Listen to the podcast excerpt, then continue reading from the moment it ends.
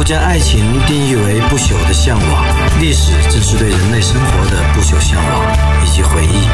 回忆是一条没有尽头的路，一切以往的春天都不复存在。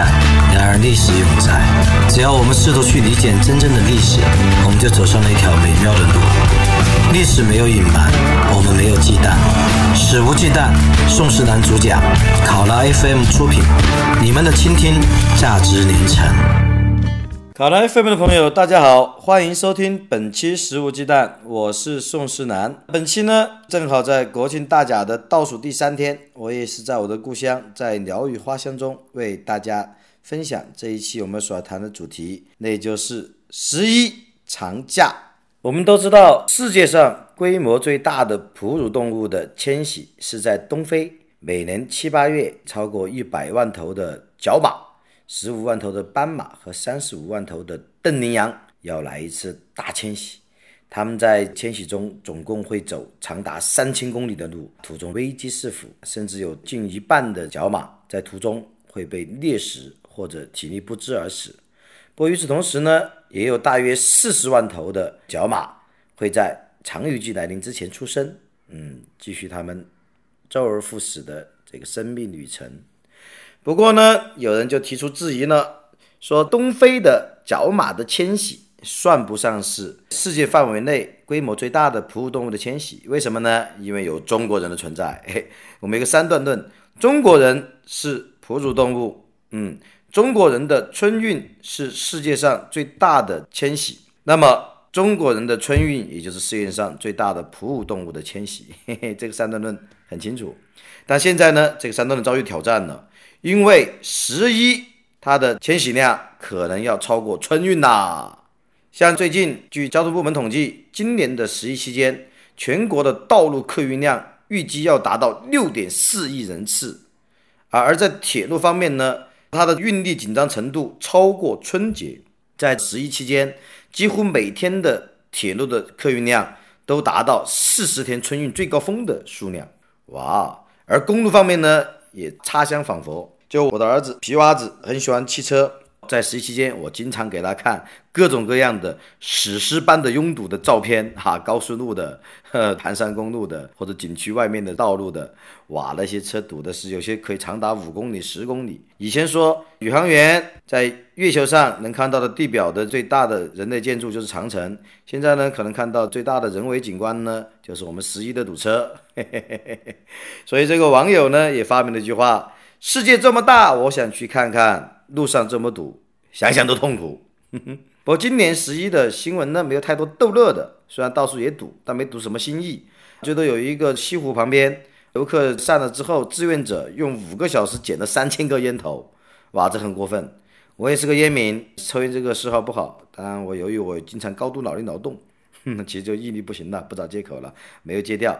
但是呢，我一般还是注意没有在公共场所随地扔烟头。而在西湖的十一期间，居然有一天游客散后，志愿者捡了三千个烟头，这得有多少抽烟的暴徒干了这么多非常恶心的事情，才会制造这么壮观的三千个烟头堆在一起？我估计能够把起码好几个人给埋了。在去年的十一期间呢，有两则拥堵的新闻把他逗乐了。今年呢，虽然没有这种逗乐的新闻，但今年的拥挤程度其实超过去年。去年呢，有两则新闻，我以前写过专栏，有篇叫《去故乡》的专栏里面提到过。一个是在有一个景区太堵了啊，人们排队，结果万人高呼“走不动，走不动，留不动”，响彻山谷。想一想，上万名游客高声齐呼“走不动”，这种绝望、无奈又愤怒又悲伤，甚至带一点滑稽的这种感觉。那么还有另外一个更劲爆的新闻是。有一个小伙子，他想在华山给他的女友求婚，求婚，但结果未遂。为什么呢？因为求婚嘛，一般都要单腿下跪，哎，掏出钻戒。结果呢，在华山，由于景区个人太多，他找不到地方跪，最后求婚未遂，他太堵了。对，那么为什么每到十一或者五一等等所谓的黄金周，大多数中国人就会蜂拥而出，然后呢，要不堵在路上，要不堵在景区呢？其实呢，我并不想去批判所谓的什么国民劣根性啊、中国人从众啊、啊一窝蜂啊、非理性的出游啊，我觉得这都不是本质。我觉得本质呢，还是因为中国现在是世界上带薪休假和法定休假天数最少的国家之一。哎，我们来看一看其他国家别人是怎么度假的。比如说法国，法国的节假日是世界上最多的国家之一，它有双休日、带薪长假、法定节假日，再加上其他假日，法国人每年大约有一百五十天不用工作，哇，有一半接近。而且呢，像依照法国劳动法，只要在一家企业工作满一个月，他就可以享受带薪假期。带薪假期的天数呢，根据员工一年之内的实际工作而定。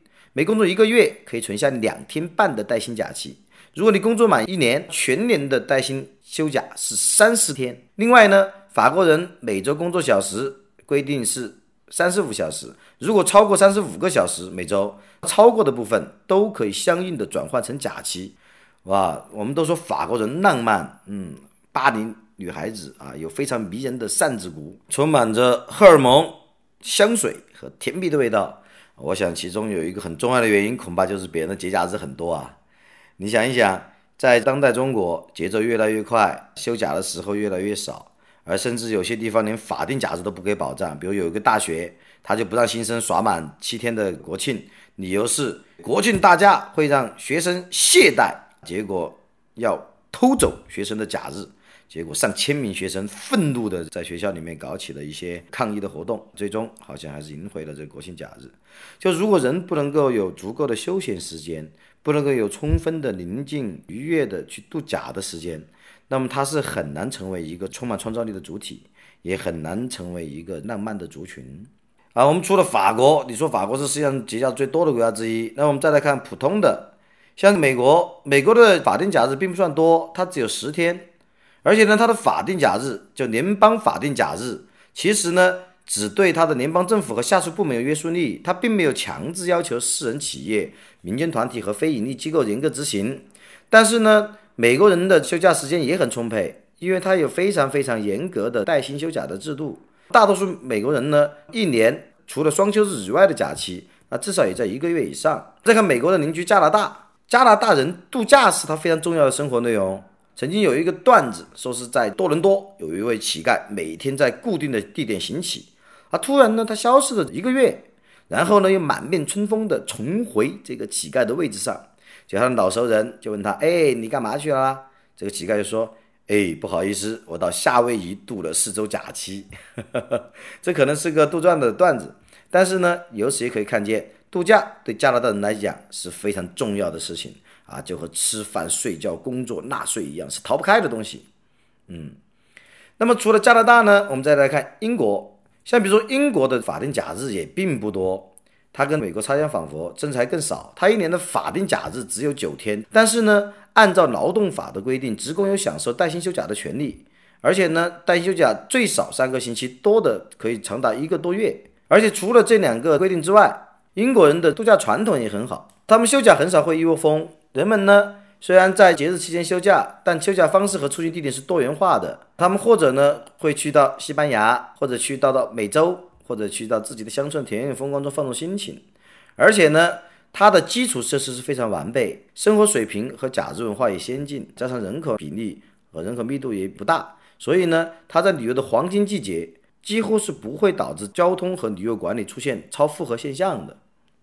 而我们这边呢，由于主要的休假是依靠法定假日，而且呢，我们的基础设施相对出行人数的负载能力还是有限，所以呢，长期造成了大假期间的景区和道路的拥堵。这种放假主要是依靠国家的法定假日，其实是不合理的。这样做似乎假日也是国家的财产，放假呢，则是国家对人民的恩惠。而且我们的法定假日呢，它特别强化五一、十一啊，以前五一也是七天，五一、十一两个黄金周，后面呢还勉强把我们的中秋、端午、清明也定为了法定假日，但今年呢中秋又偷走了我们的，今年中秋实际上没放假，口惠而实不至，真的好像假日是国家的财产啊，舍不得给我们一点点，今年中秋就一天都没放，然后五一、十一被强化，尤其是十一被强化呢，其实是让人们的国家观念。更加的牢固，而且是乐观的牢固。哇，有七天假好玩了！我们的国家真好，我们的国家强大，我们要庆祝我们一九四九年国家的建立等等。正是因为大多数人是过法定假日，全国一盘棋，而不是呢将假日安排更多的由私人企业、民间团体、非营利性机构来自主安排，造成了一到大假，全国人民就哇像蚂蚁一样，像蜜蜂一样，哇像奔跑的角马一样蜂拥而出，堵在路上，堵在景区。如果我们要批评现在的度假主要依靠法定假日，那么我们怎么来完善或者来改变现在这样局面呢？也就是其实其实老生常谈很多年的，就是带薪休假或者说分时度假。我们现在中国的劳动法，它其实呢有规定带薪休假，规定的是国家实行带薪年休假制度，还出台了职工带薪年休假条例。然而呢，据人社部今年的最新调查显示，目前全国各单位。企业机构带薪休假的落实率只有百分之五十，而且就算完全落实，恐怕也不能够很大程度缓解。为什么呢？因为我国的法定最低带薪年假天数是很少的，只有十天，是排在全世界的并列倒数第三名，仅仅超过菲律宾和泰国。正是由于人们主要依靠法定假日来休假。而与此同时呢，带薪休假的天数不足，而且落实也不足，再加上中国的人口数量相对比较多，而基础设施呢很多也不够完善，再加上它的不够完善，除了硬件以外，其实还有一些政策式的，比如说高速路，像平常大家都知道，中国的高速路是可以。无期徒刑的判我们所有国民无期徒刑的，本来到了收费年限就说应该不收费了，结果呢，他还在无限期往后推，而且永不承诺他放弃收费，永不承诺对外承诺不随意使用武力，对对不承诺会将高速公路有免费的一天。而相对来讲呢，平时由于高速公路的收费的价格比较高，而一到大假高速公路免费了，于是呢刺激人们出行，这可能也是一个很重要的因素。这不要去说别人贪小便宜。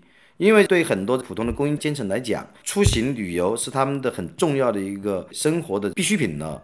而平时呢，如果高速公路的这个收费昂贵，像你如果自驾游远一点，那么来回可能是一两千块钱的过路费，而在大假期间你可以免掉，那一两千块钱对很多家庭都不是小数目。这不叫贪小便宜，这叫经济理性人。而根源就在于中国高速路的收费期限太长，而且呢收费价格也很高啊，这个就不用多说了。以前有人做过中国的高速公路收费点的一个地图，哇，密密麻麻的，非常可怕。如果你有密集症患者啊，不要去点这张图。而且还有好事者呢，将大约同样的公里数，在中国的高速公路收费的总量和在美国高速公路的总量相对比，相差是十倍以上。中国贵十倍，不是像美国贵十倍。所以呢，像现在如果要缓解或者彻底改变、终结这种所谓的黄金周拥堵的这样的局面。个人认为呢，至少有三个做法。第一，维持现有法定假日不变，或者甚至扩张法定假日天数。不要说增加带薪休假就把法定假日给少了啊！我舍不得给你放假。第一，维持现有法定假日不变，或者甚至扩张法定假日的天数。然后第二呢，一定要增加法定最低带薪年假的天数，并且要强力的监督落实，最终形成一种这种长期的制度和企业社会风俗。然后第三呢？就是高速路全面的减费或者免费，鼓励人们平时出行。如果能同时做到这三点，人们呢可能在以后的五一啊、十一啊这样的所谓黄金周中，才能够享受相对更平静、更愉悦、更舒适、更不那么拥挤的出行和观光。就是说，要让中国人玩吧，让他们玩吧，让我们玩吧，天不会塌下来，让我们玩一玩。我一直很喜欢德国的美学家，也是诗人席勒说的一句话。他说：“只有当人充分是人的时候，他才玩儿；只有当人玩的时候，他才完全是人。”嘿嘿，这么看来，我们这些不能够充分玩、嘿，不能够尽兴玩的中国人，也许还不能完全算作是人呢。好，最后再次祝大家节日快乐。在明天、后天，嗯，都抽签中大奖，不要堵在路上，因为明天和后天就六号和七号又是返回高峰了。希望你们不要堵在高速公路上，如果堵了也不要尿急，如果尿急了，哎，你们随身备了尿不湿或者备了矿泉水瓶。哈哈哈哈好，感谢各位收听本期食物鸡蛋，我们这周三再会。食物鸡蛋，不听不散，拜拜。